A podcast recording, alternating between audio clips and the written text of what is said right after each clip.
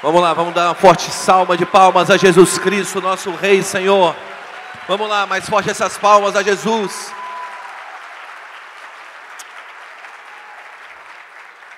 Aleluia. Não se acende, não sente ainda. Abra suas mãos só por um minuto. Espírito Santo, você é bem-vindo aqui. Nós pedimos que o Senhor tome o controle de cada palavra que vai ser falada. Pedimos que o Senhor enche esse ambiente com milagres. Nós oramos agora na autoridade do nome que está acima de todo nome que se nomeia.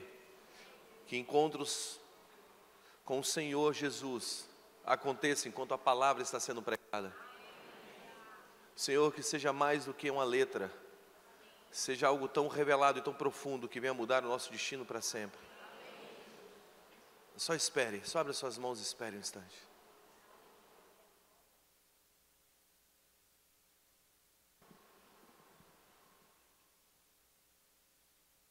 Aumenta a tua presença aqui, Senhor.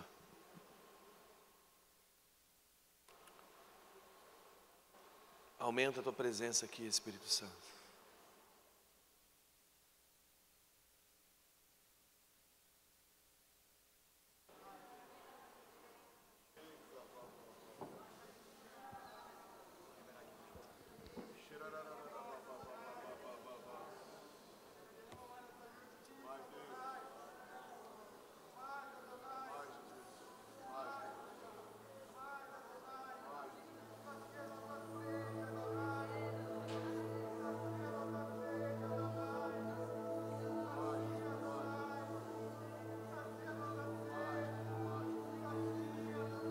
Nós honramos a tua presença, Jesus Cristo.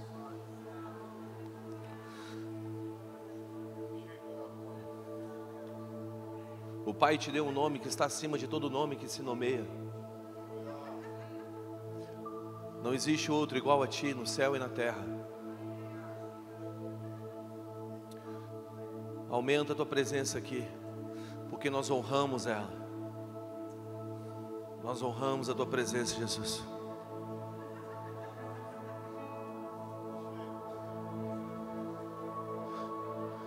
Toda glória nos céus e na terra seja dada ao teu nome. Tu és digno, Jesus. Que a tua glória entre nos hospitais dessa cidade. Que a tua glória varra as ruas dessa nação. Que aonde houver um perdido, que o teu nome seja reconhecido como Salvador. Nós oramos, Senhor, dos lugares mais baixos aos lugares mais altos dessa nação. Que o rio de avivamento e reforma flua. Jesus, que todo joelho se dobre diante do teu nome. Que toda a terra olhe para a beleza do Rei dos Reis, o ressurreto entre os mortos. Senhor, que todas as nações louvem o teu nome. Senhor, que o Senhor levante essa nação como objeto de louvor entre todas as nações da terra. Que uma geração, Senhor, de jovens, de líderes, de homens, de mulheres, de velhos, de crianças, seja erguida dessa nação como um baluarte, como sacerdócio real, como povo santo, escolhido por Ti, para se tornar uma tocha acesa diante das nações, ó Jesus nós dizemos que nós queremos queimar a nossa vida por Ti. Dizemos que queremos adorar o Teu nome dia e noite, Senhor. Que a chama dessa nação não se apague. Senhor, que o Senhor levante líderes capacitados para trazer uma mentalidade cristã ao mundo, para reformar a maneira que o mundo pensa. Nós oramos, Senhor, por pés que se apressam para a bondade, por coração quebrantado diante da tua presença, por mãos que agem em bondade, por uma mente cristã, Senhor Jesus, que seja mais do que reuniões, que seja uma expressão de uma fé genuína na transformação de nações Levante homens, Pai, homens que não têm a sua vida por preciosa em si mesmo, homens que desejam viver além do conforto de um evangelho já estabelecido, homens que estão se arriscando em fé, que estão quebrando o teto de fé de uma geração, que estão caminhando para lugares aonde a escuridão está. Senhor, coloque o teu fogo em nós e nos ajuda a não deixar isso apagar.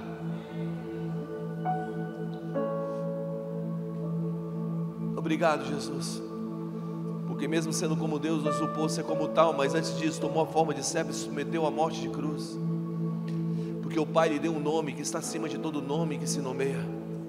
Yeshua, nenhum outro nome é a salvação, porque debaixo do céu nenhum outro nome é dado entre os homens pelo qual importa que sejamos salvos, e o seu nome permanecerá eternamente, e o seu nome passará de pais a filhos enquanto o sol durar, e os homens serão abençoados nele. Nós profetizamos sobre o Brasil, Brasil, o Senhor restituirá os anos que foram consumidos pelo gafanhoto, cortador e migrador nós comeremos abundantemente, nos fartaremos. Nos fartaremos. Aumenta a tua presença, Jesus. Aumenta a tua presença.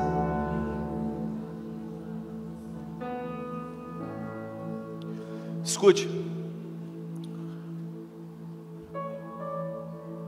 Nós temos uma missão. Nós temos uma missão como igreja. E a nossa missão é provocar uma mudança real, contínua e significativa no mundo. A única instituição que Deus deixou na terra para gerar uma consciência moral se chama igreja. Nós não esperamos isso de governos, nós não esperamos isso de um presidente, nós esperamos isso da igreja. Deus espera da igreja. Assim como o teu umbigo mostra que você veio de outro ser biológico, a tua consciência mostra que você veio de outro ser, está acima de você. O que eu quero propor é que você deve voltar o fundamento da sua fé ao lugar correto. E a minha oração nessa noite é que a nossa fé esteja no Filho de Deus, naquele que fez os céus e a terra e não deixará cambalear os nossos pés aquele que não perdeu o controle do mundo, aquele que não deixou, não, não, não, não, não permite que uma folha caia da árvore sem a sua, sua eterna soberania. Igreja, é hora de nós olharmos para o Senhor e entendermos que o avivamento dessa nação não vai parar.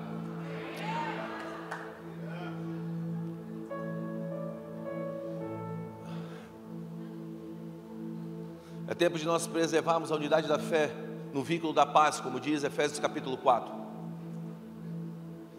Efésios capítulo 2 diz que nós somos batizados em um mesmo Espírito. Nós somos batizados em um Espírito.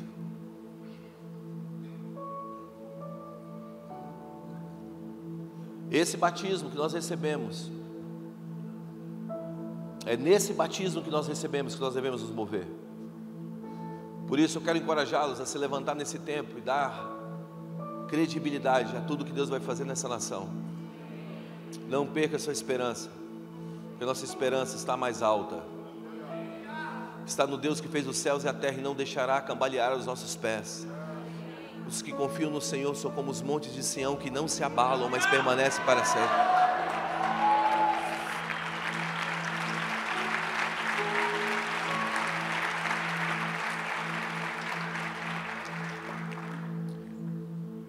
Eu tenho uma palavra para você. Sente, sente por um instante.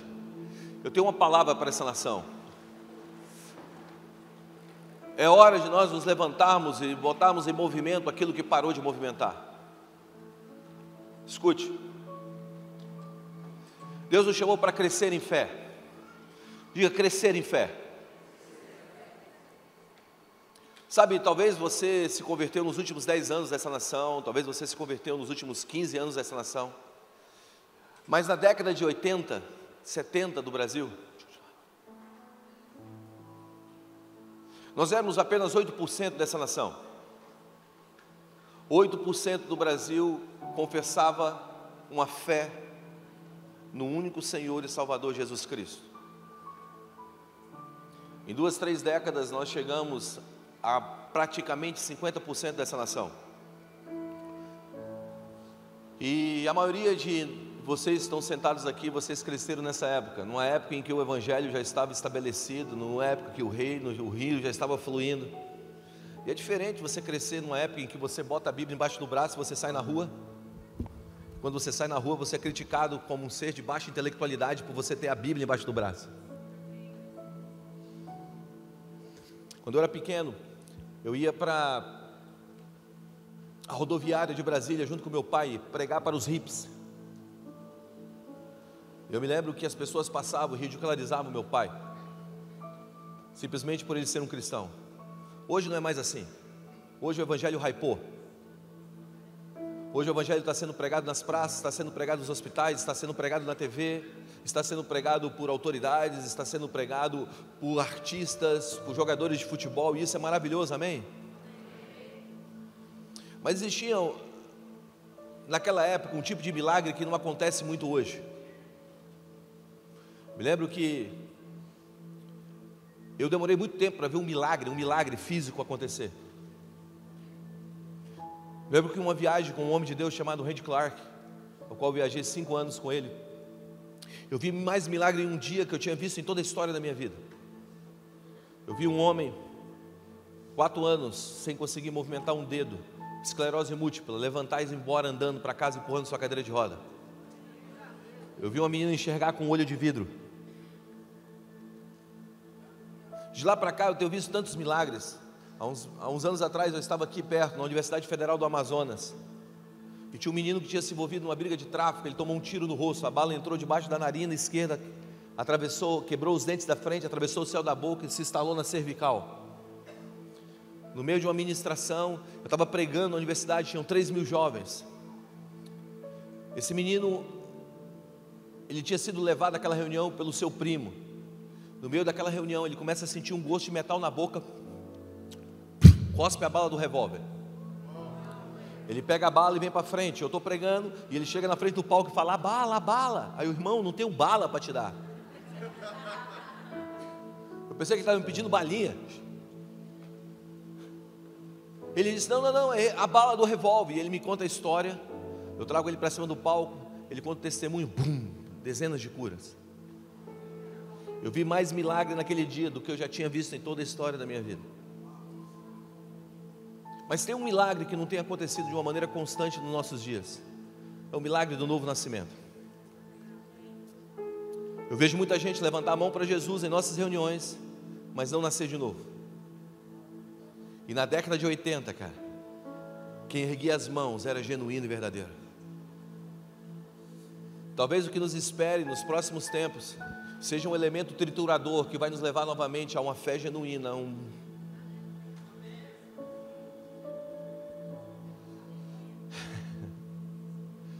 E eu não estou falando de política, eu estou falando de um chamado de uma geração a se entregar de uma maneira genuína. Sabe, eu andava cinco quilômetros e meio debaixo de chuva ou de sol para ir para a igreja. Eu cansei de botar as cadeiras da igreja no lugar. Passei anos sendo sonoplasta na minha igreja. Não sei quantas vezes eu lavei o banheiro da minha igreja. Hoje, as coisas acontecem muito rápidas. Mas o que eu quero propor é que Deus nos chamou para uma caminhada de fé. Deus não nos chamou para apenas um momento de fé. É maravilhoso experimentar um momento de fé, experimentar o poder de Deus caindo sobre nós. Temos um milagre, recebemos um milagre, mas o que eu faço depois de um milagre? Vamos lá, o que você faz depois de um milagre? O que acontece depois de um milagre? O que, que a gente faz depois desse milagre Brasil? Dissemos de 8 a 50%, o que nós fazemos? O que nós fazemos depois do milagre? Milagre não é o fim da história, é o start de uma história. Eu quero ler uma história com vocês, que é uma história de um crescimento, um chamado ao crescimento a partir de um milagre. Porque o Brasil precisa ter responsabilidade com o milagre que está vivendo. Porque eu tenho percebido que a mentalidade cristã está cada dia mais escasso dos nossos dias. Uma mente cristã está cada dia mais escassa. E Deus nos chamou para viver não apenas com os benefícios de um milagre, mas com a responsabilidade do milagre. Por isso eu quero que você abra comigo em Lucas capítulo 5, ou melhor, João capítulo 5, Evangelho de João capítulo 5. Está pronto? Estão prontos? Vamos lá.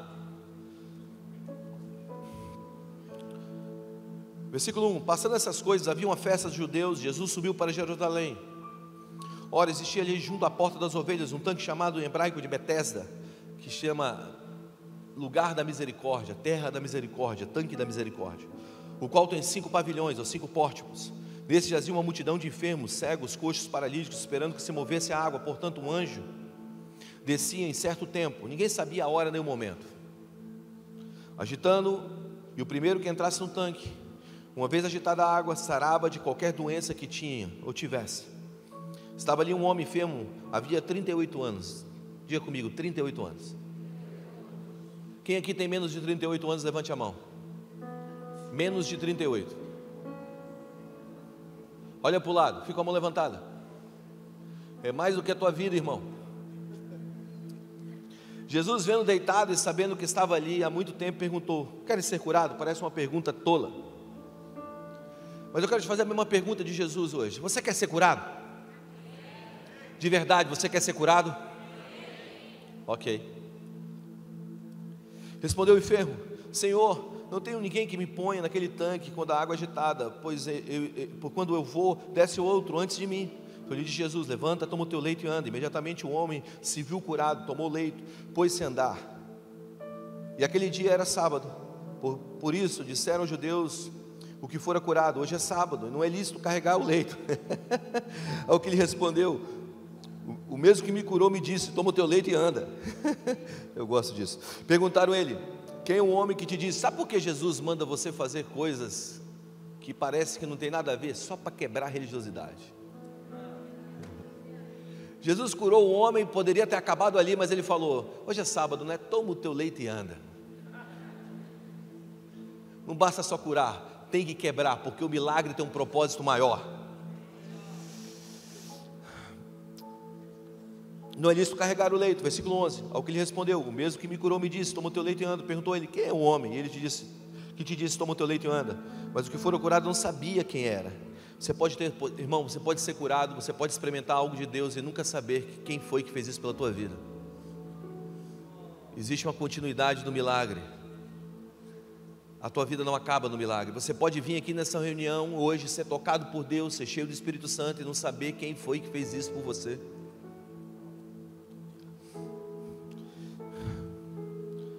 por haver muita gente naquele lugar. Versículo 14: Mais tarde, Jesus o encontrou no templo e perguntou: Olha que está, olha que estás curado, vai, não peques mais, para que não te suceda coisa pior.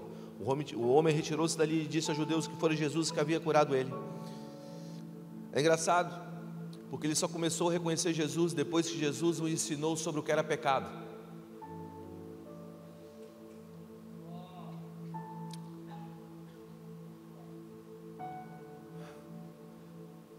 Tá bom, acabou a pregação, vamos embora.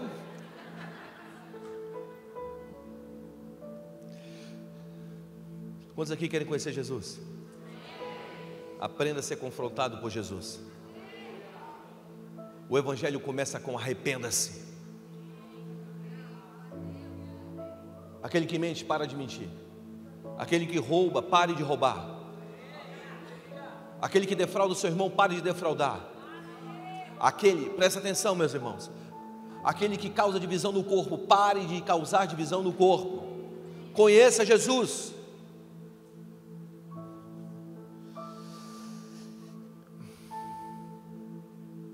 O homem tirou-se dali aos judeus que foram, foram Jesus que havia curado, e os judeus perseguiram Jesus, porque já fazia essas coisas no sábado. Mas ele lhe disse: Meu pai trabalha até agora, e eu trabalho também. Por isso, pois, os judeus ainda mais procuravam matá-lo, porque não somente violava o sábado, mas também dizia que era Deus e era o seu próprio, que Deus era o seu próprio Pai, fazendo-se igual a Deus. Deixa, deixa eu te contar uma história, deixa eu te dar um pano de fundo para a gente entender esse processo do milagre. O milagre tem um propósito maior. O milagre Brasil tem um propósito maior. O milagre do que nós estamos vivendo nessa nação tem um propósito maior. Agora fica comigo.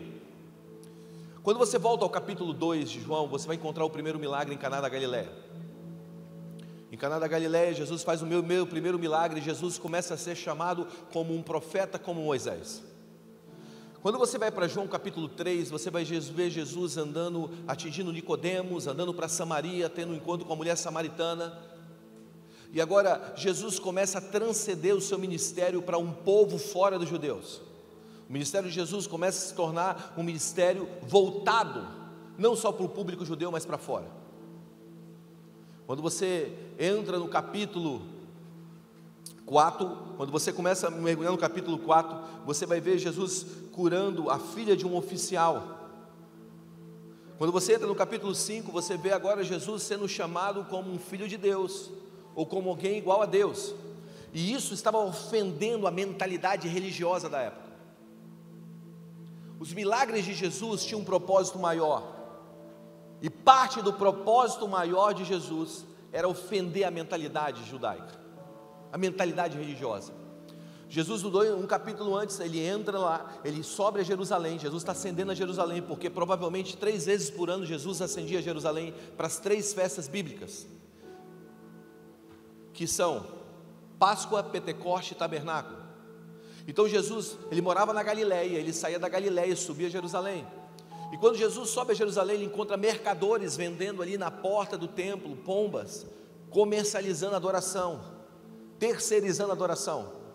Jesus então bate naqueles caras, chicoteia aqueles caras, vira a banca e fala: A casa do meu pai é uma casa de oração, mas você tem transformado em covil de salteadores. E Jesus faz uma afirmativa dolorosa para os judeus. Jesus fala assim: Está vendo esse templo?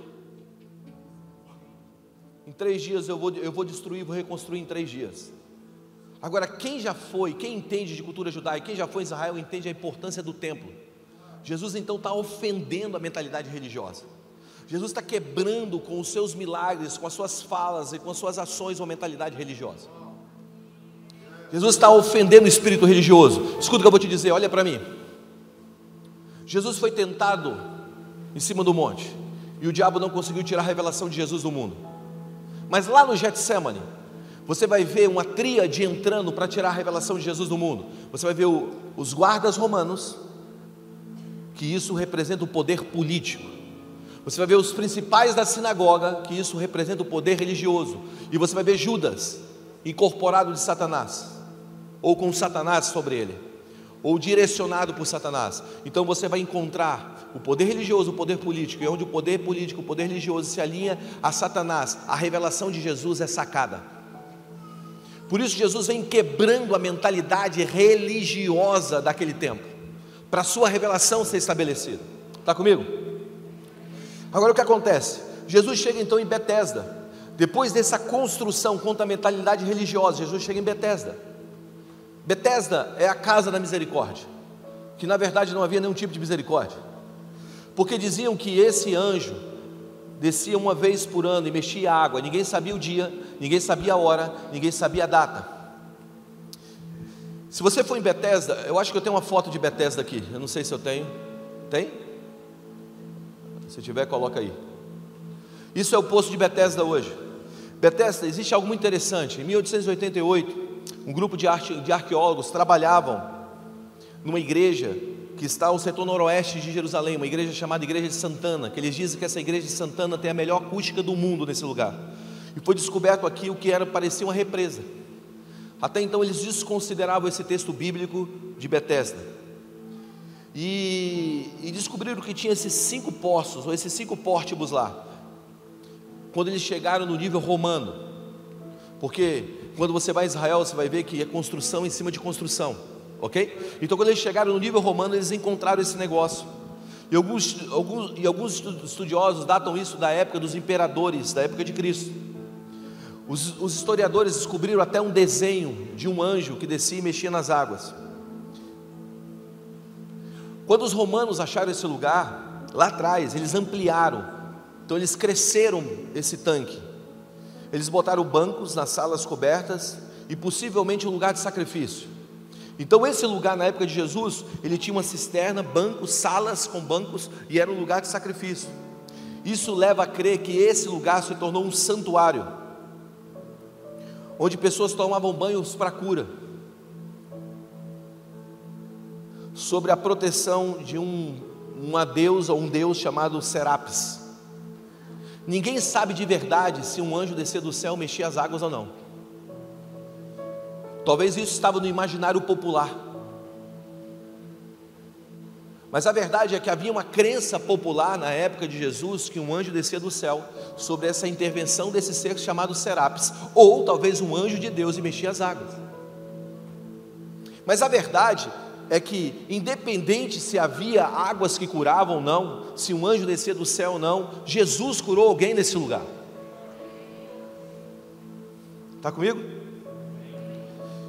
E essa cura de Jesus nos traz algumas lições desse movimento contínuo que Deus nos chamou para viver a partir do milagre. A primeira coisa que eu quero que você tenha na, na tua, no teu radar, na tua mentalidade, é que esse milagre nos ensina que nós devemos escolher ou se nós vivemos pela nossa dor ou se nós vivemos pela palavra. Porque a pergunta de Jesus é: você quer ser curado? E quando Jesus pergunta, você quer ser curado? Aquele homem conta uma história, mas tem 38 anos que eu estou aqui. Jesus está dizendo: não, não, não, você quer ser curado? Não, não, mas tem 38 anos que eu estou aqui. Não, mas a pergunta é: você quer ser curado? Nós, como Brasil, nós queremos sermos curados.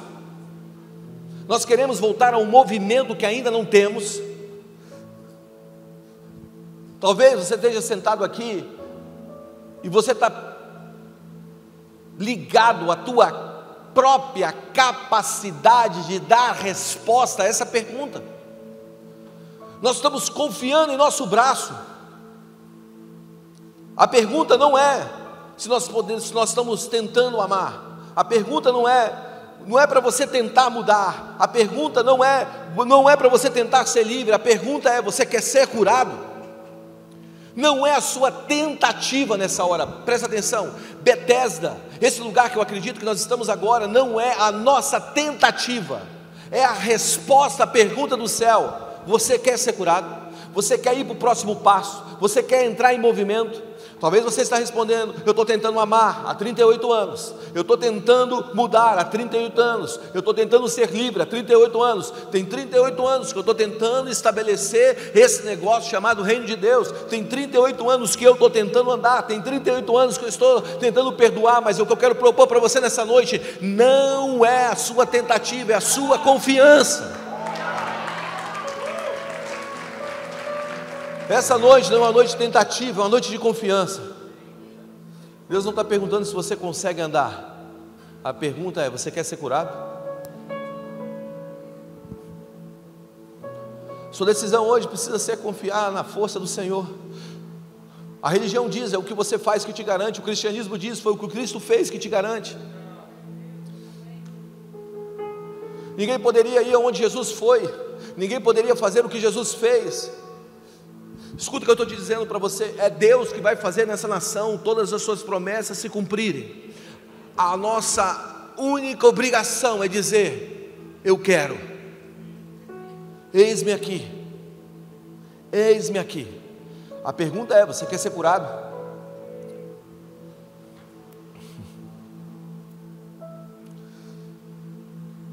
Essa é uma noite de força, uma noite de confiança. A Bíblia fala em 2 Coríntios capítulo 3, versículo 4, tal é a confiança que temos diante de Deus por meio de Cristo, não que possamos reivindicar qualquer coisa com base em nossa, nosso próprio mérito, mas em nossa capa, a nossa capacidade vem de Deus. Ele nos capacitou para sermos ministros de uma nova aliança. Diga aleluia. Mas do Espírito e não da letra, pois a letra mata, mas o Espírito vivifica. Eu amo isso aqui, ó. Salmo 9 e 10. Está preparado? Estão preparados? Então pega Salmo 9 e 10, irmão. Os que conhecem o teu nome confiam em ti. Os que conhecem o teu nome confiam em ti. Os que conhecem o nome do Senhor confiam nele. A Bíblia fala que o Pai lhe deu um nome que está acima de todo nome que se nomeia. O Pai disse que toda autoridade nos céus e na terra foi dado a esse homem chamado Jesus Cristo. os que conhecem o teu nome. Uns confiam em carros, outros confiam em cavalos, nós não. E olha o que o texto continua dizendo: Pois tu, Senhor, jamais abandonas os que te buscam.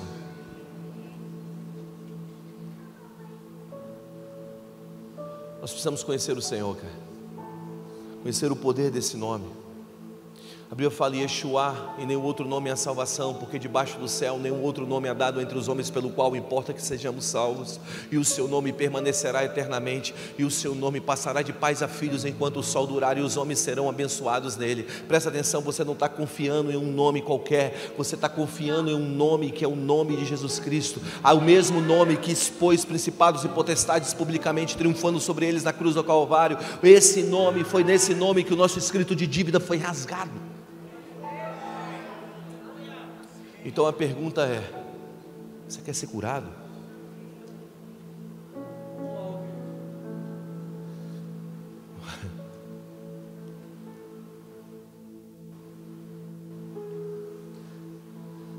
Cara, tem dois homens na Bíblia que talvez represente o que eu estou querendo te mostrar.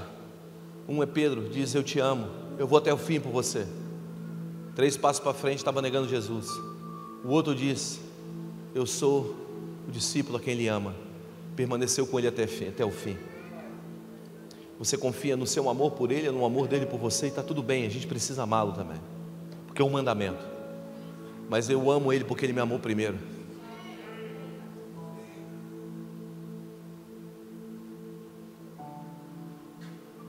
Você conhece a história de Manassés e Efraim? A Bíblia fala que Jacó está ficando que virou Israel está ficando cego, seu filho, então José traz os seus dois filhos para esse patriarca abençoar, porque existe uma bênção que sai do pai da fé, que sai, ou melhor, que sai do patriarca.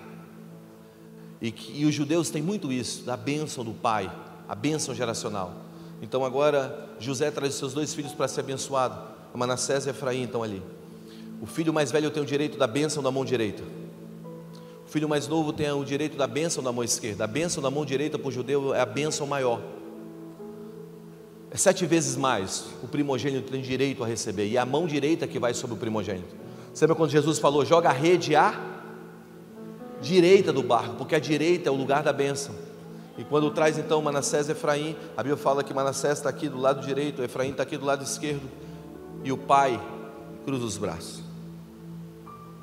E quando ele cruza os braços, José diz assim: Ei, você cruzou os braços, está errado, pai. Ele, não, está certo. Manassés agora recebe a bênção da mão esquerda.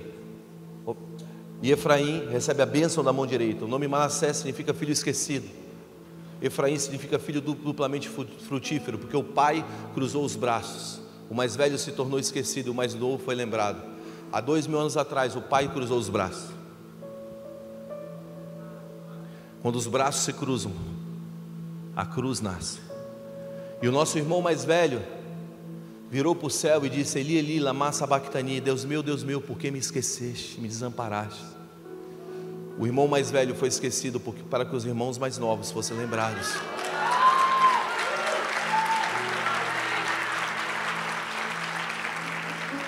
De alguma maneira, isso é viver na graça de Deus. Você quer ser curado?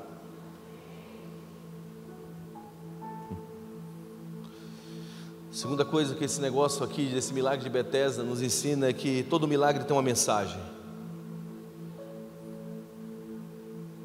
Quando você lê João capítulo 20, versículo 31, olha o que diz o texto. Esses milagres, porém, foram registrados para que vocês creiam, como um sinal que vocês creiam que Jesus Cristo é o Filho de Deus, como um sinal. Aqui se refere ao milagre de Jesus como sinais, porque os milagres são chamados de sinais. Já se perguntou por que os milagres são chamados de sinais? Te dar um exemplo. Você se lembra quando as águas foram, o primeiro milagre, foram colocadas dentro das talhas? As águas foram colocadas dentro das talhas, foram levadas até o mestre. Quando foram levadas, aquela água se transformou em vinho. Você lembra disso? As talhas naquela época eram símbolos de quê? De purificação.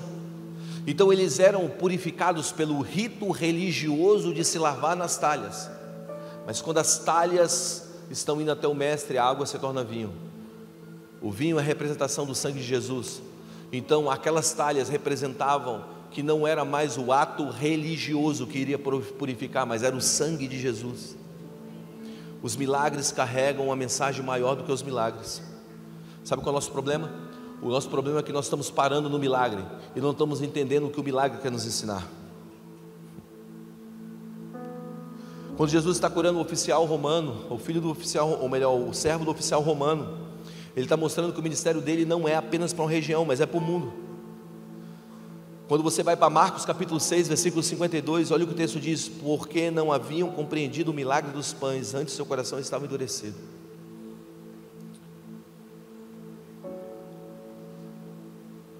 Sabe qual o problema da igreja brasileira? Um dos problemas da igreja brasileira é que a igreja está vivendo de milagre e não está compreendendo o milagre. Você acha que Deus fez a gente chegar a 50% da população brasileira para quê? Vamos lá, gente, para quê?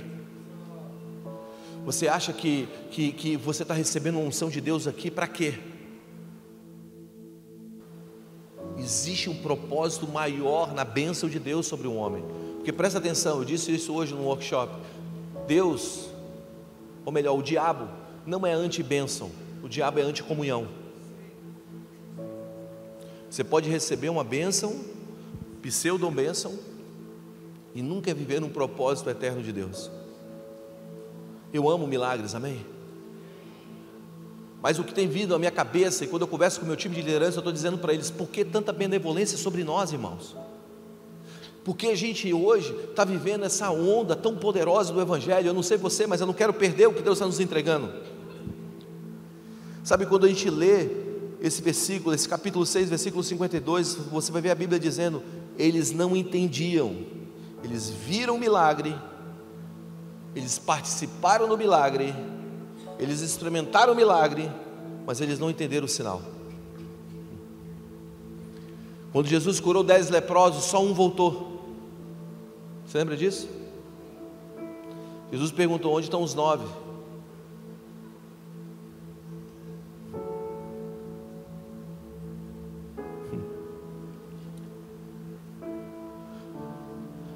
Já se perguntou por que Deus te deixou vivo depois dessa doença?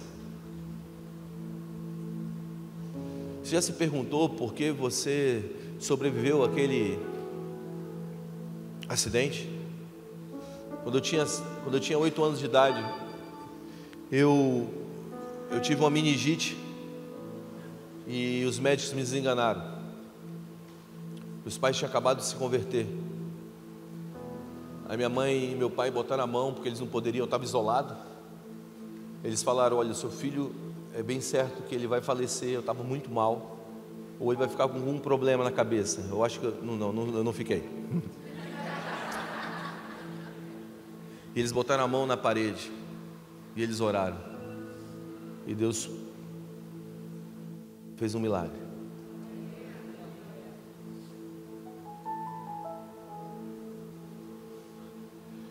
Mas não começou, não parou no milagre. Você entende? O que começa com milagre se expande pela obediência. A terceira coisa é que milagres não visa apenas nos inspirar e alimentar a nossa fé, mas nos instruir e ensinar. Onde Jesus encontra o homem no templo, no versículo 14, Jesus diz o seguinte para aquele homem: Já que você está curado, vai não peques mais, para que algo pior não suceda a você. Eu quero propor é que o texto bíblico está nos ensinando que o pecado pode gerar coisas piores do que 38 anos parado.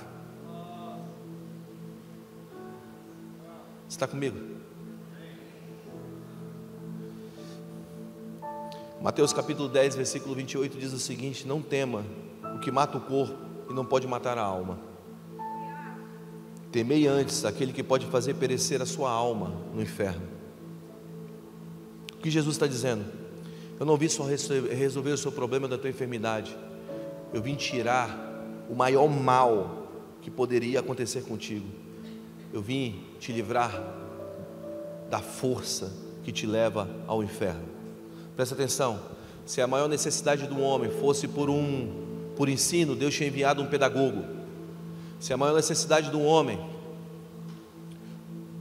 fosse de cura, Deus tinha enviado um médico. Se a maior necessidade do homem fosse dinheiro, Deus tinha enviado um economista.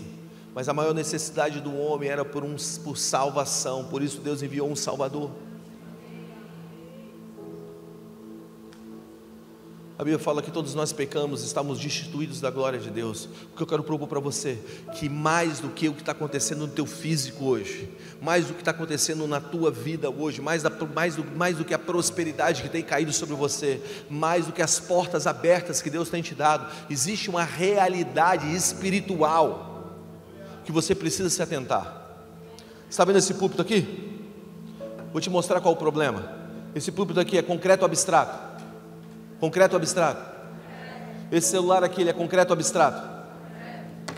Essa garrafa aqui, ela é concreto ou abstrato? Seu espírito é concreto ou abstrato? Tá bom, abstrato. Quanto tempo vai durar esse púlpito? Talvez até a próxima queda. Isso aqui, até chegar na mão dos meus filhos. Esse celular, até, até o, a Apple lançar um novo. Mas quanto tempo vai durar o teu espírito? Me responde. Você está dizendo aquilo que você enxerga é concreto, aquilo que você não enxerga é abstrato? Sendo que as leis espirituais são muito mais reais, duráveis, do que qualquer coisa que você está vendo?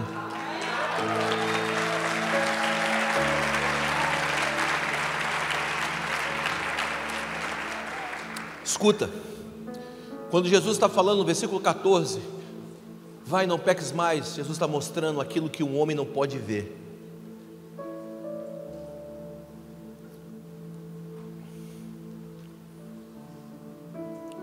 Hoje tem muita estética. E tá bom, eu amo estética.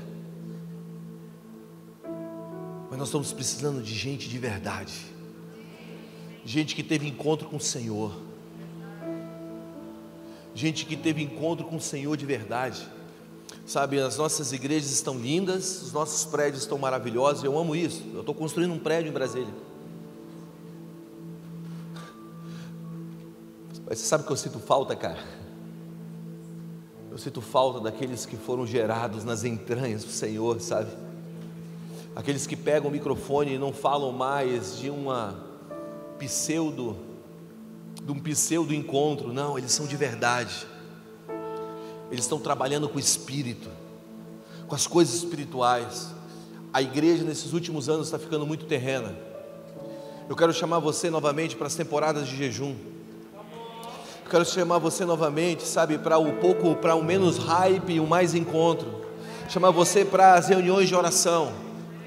Mas aqueles turnos de oração de três horas da manhã, na quarta vigília da noite, quando ninguém está vendo, quando o celular não está ligado, sabe? Quando você não está em evidência, quando, quando, quando o algoritmo do Instagram não está te impulsionando. Sabe, eu quero chamar você para aquele lugar que não é o lugar onde os aplausos, onde você vai ouvir os aplausos, não.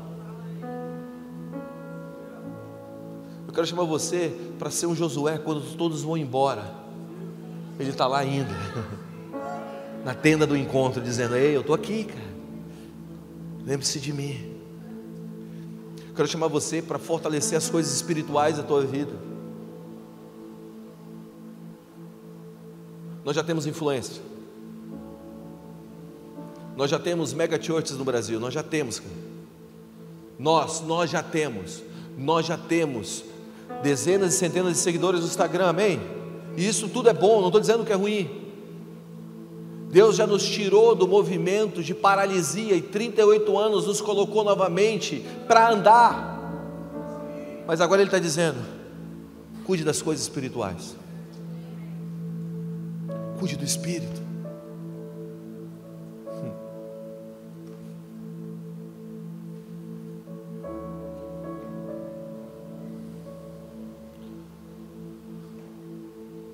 Construa uma boa família. Honre seus líderes. Ame seu próximo. Mantenha a tua santidade. Mantenha a tua pureza. Não se venda por qualquer proposta.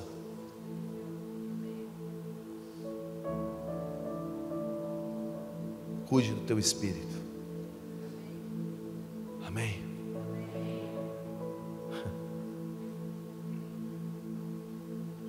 Tem quatro anos, três anos, que eu fiz uma curva no meu ministério. Eu estava recebendo uma média de 60 a 70 convites por mês. Teve um mês que chegava a 150, cara. 150 cada. Eu falei, parei. Cansei desse negócio, desse hype do Brasil. Cansei de ficar de conferência em conferência eu vou acompanhar o meu pai na sala de oração, eu vou acompanhar as manhãs ajoelhado, eu vou acompanhar, sabe, eu vou acompanhar os meus filhos, eu vou ensiná-los, eu vou sentar em grupos pequenos, eu vou amar as pessoas, eu vou, eu, eu, eu vou abrir, o meu vizinho vai abrir a porta, eu vou estar com a torta para dar para ele, eu vou abastecer meu carro com as mesmas pessoas, eu vou comprar pão de manhã com a mesma pessoa, eu vou evangelizar ela, eu vou ver as coisas simples.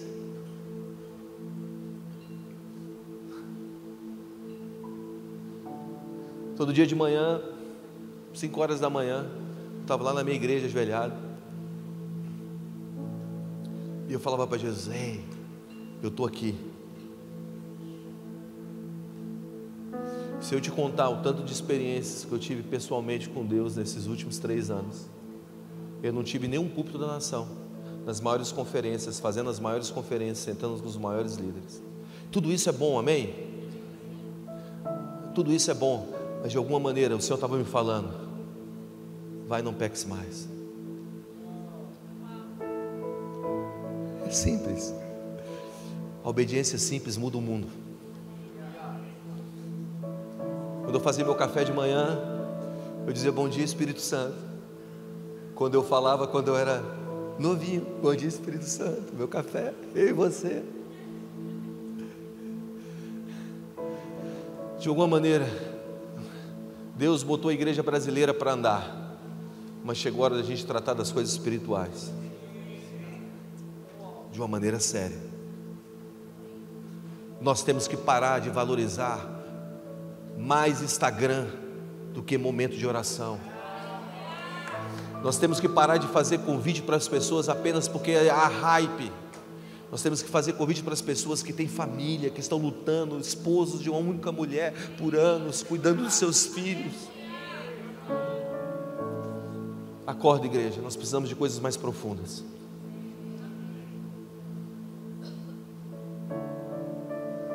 Hoje Jesus está te encontrando numa sinagoga, a sinagoga moderna, e Ele está dizendo: Eu te curei. Talvez não foi 38 anos, mas Ele está te dizendo: vai e não peques mais. Se coloque em pé.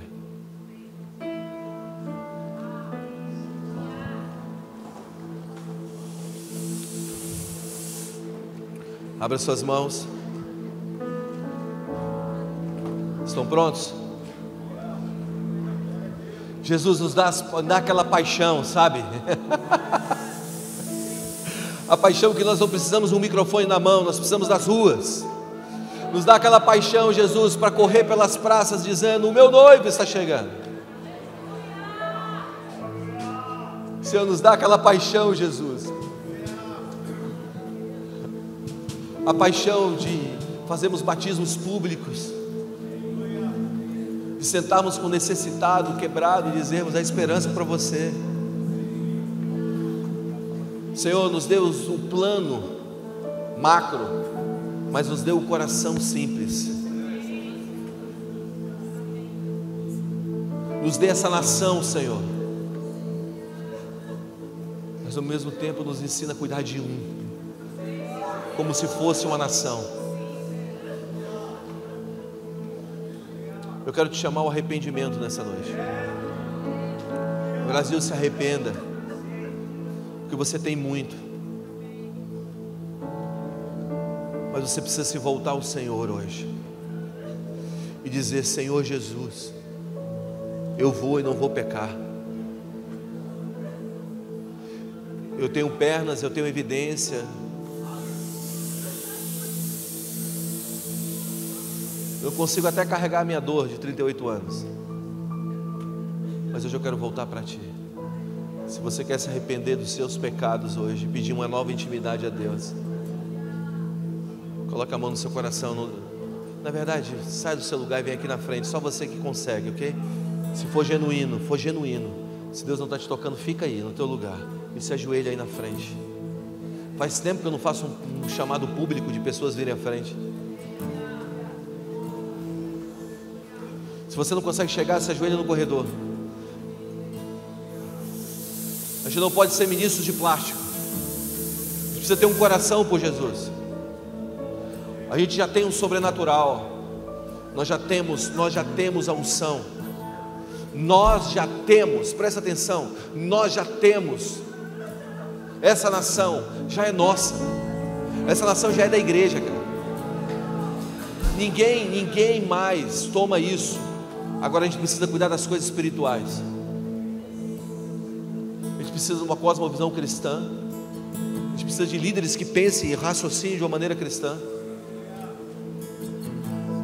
Precisa de paixão por Jesus, cara. De amor por Jesus. Pai, perdoa os nossos pecados. Porque nós esquecemos das coisas espirituais. O Senhor nos fez andar.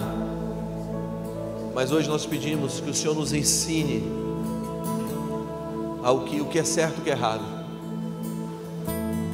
Nós queremos pregar um evangelho de arrependimento. Queremos nos arrepender das coisas que têm nos distanciado de Ti. Nós estamos aqui com os nossos joelhos dobrados. Aumenta a Tua presença aqui.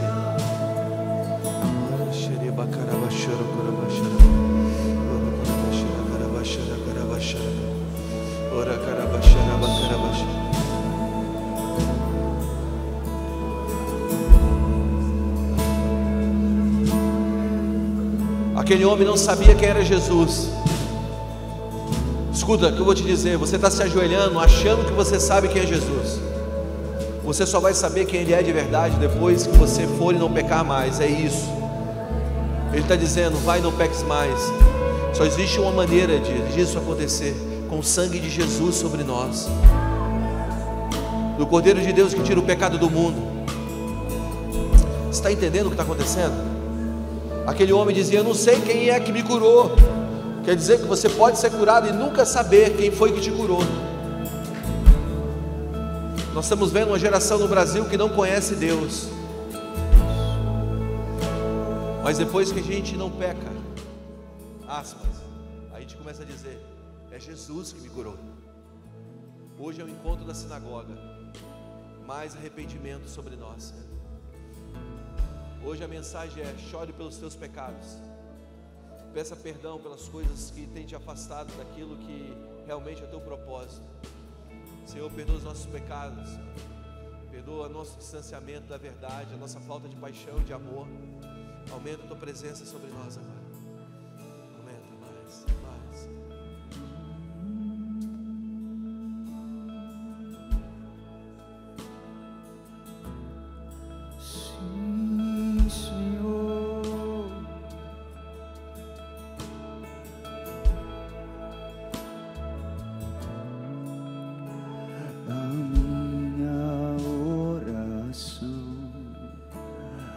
Sejas o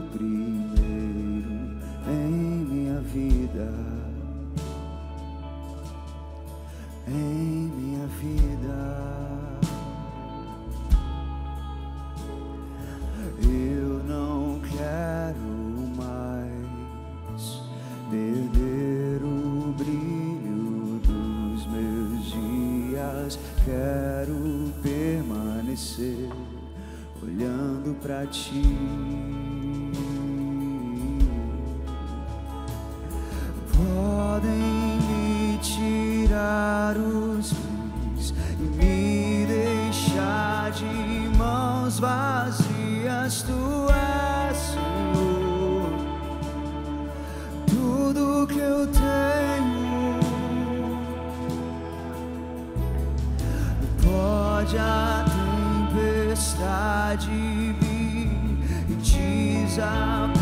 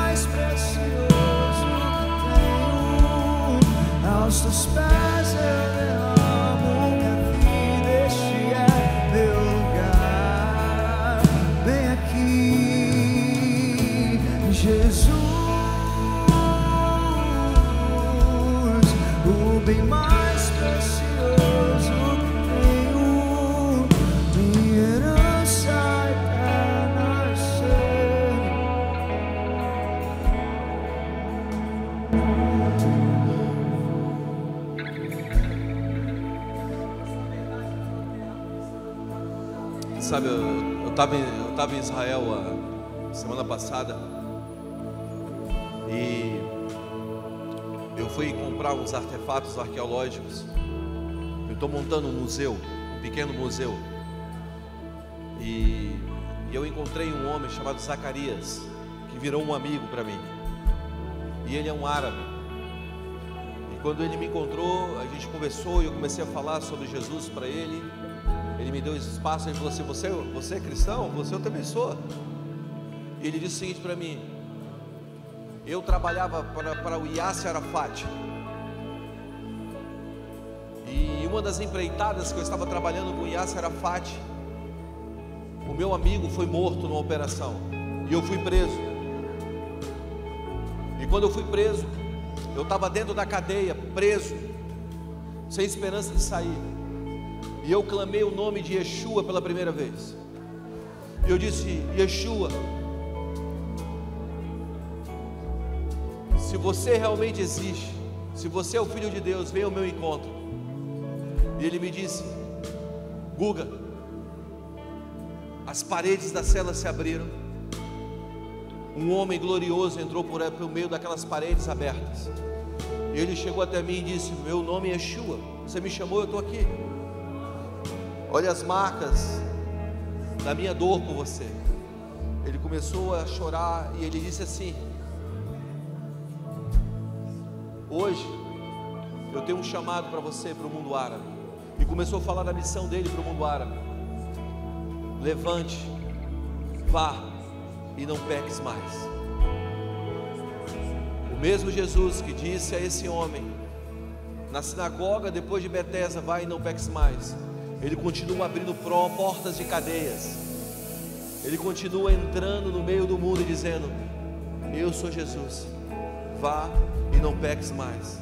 Fuge das coisas espirituais. Nós já temos um sinal, Brasil.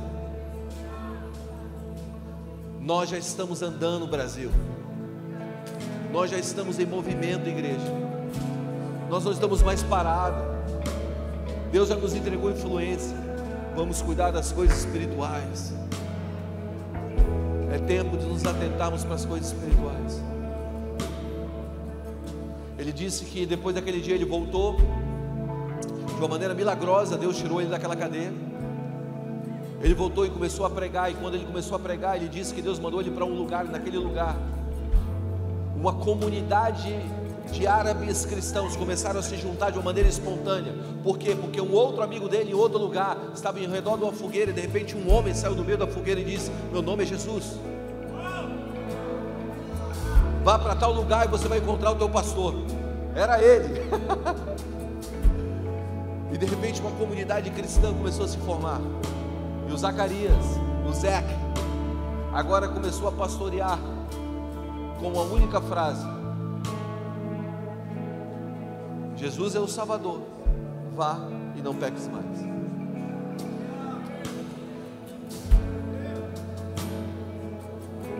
Ele disse que ele tinha tanto amor pelas pessoas depois daquele encontro.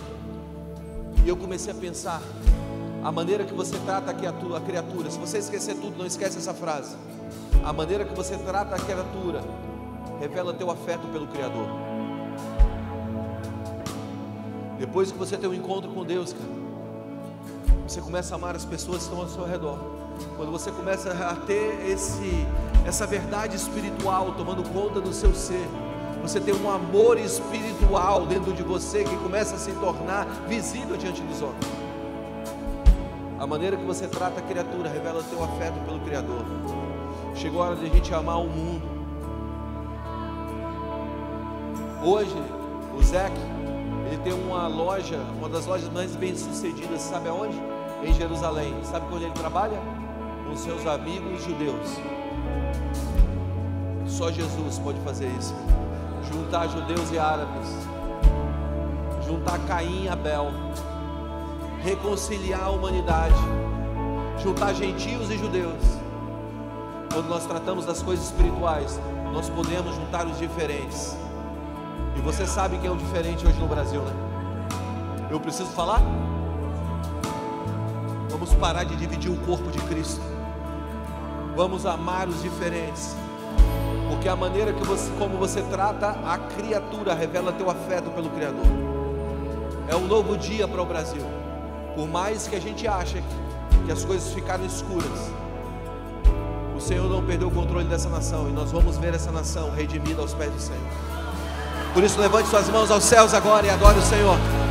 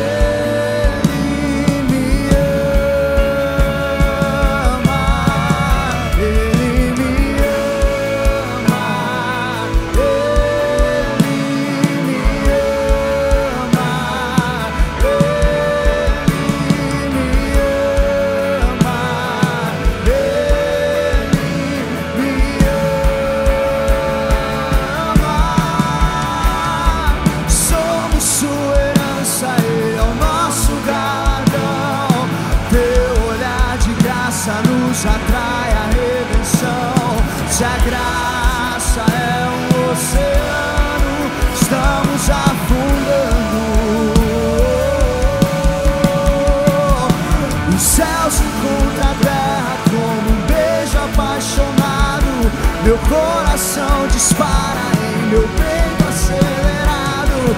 Não tenho tempo pra perder com ressentimentos. Quando penso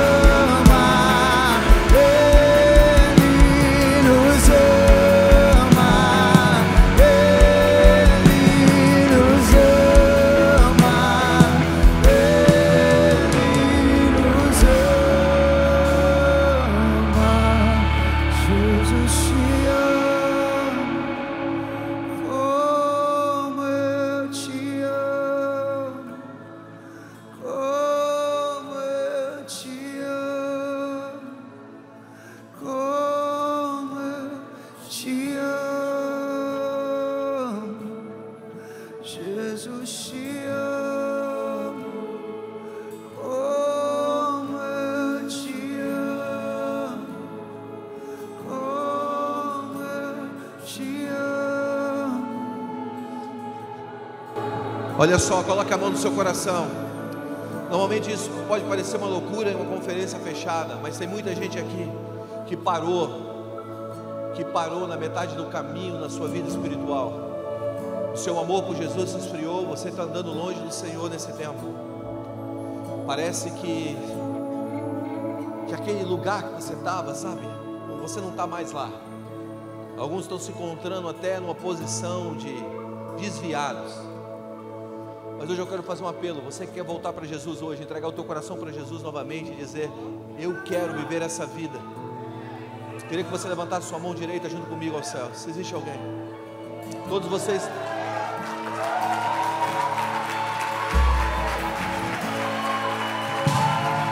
Você que está levantando a sua mão direita, vem aqui, ó. Pede licença e vem aqui na frente. Vem para Jesus hoje. Vem para Jesus hoje. É em qualquer lugar, em qualquer momento, em qualquer hora.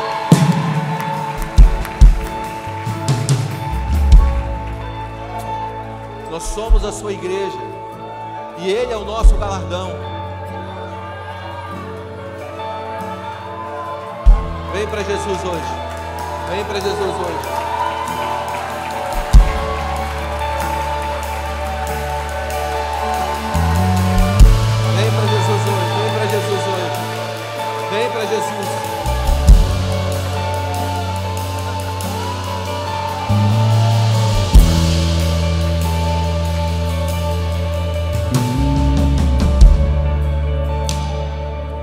Aí na cadeira ali, faz um favor comigo. Liga a luzinha do seu celular aí, ó, levanta para o céu.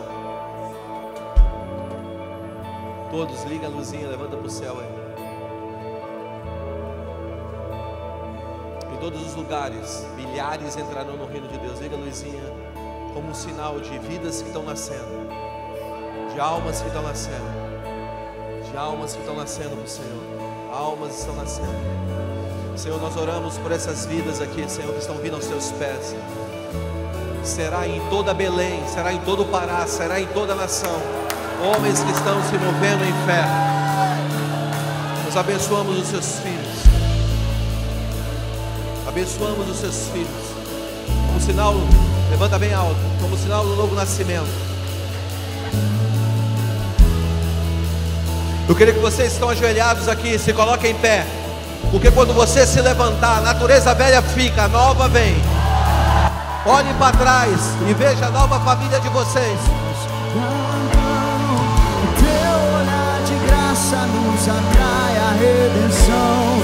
Se a graça é o oceano, somos Vamos lá, igreja, levante a sua voz e cante alto ao Senhor. O céu segura a terra como um beijo apaixonado. Meu coração dispara em meu peito acelerado. Não tenho tempo pra perder com ressentimentos. Quando penso, somos sua herança. Somos sua herança, Ele é o nosso galardão.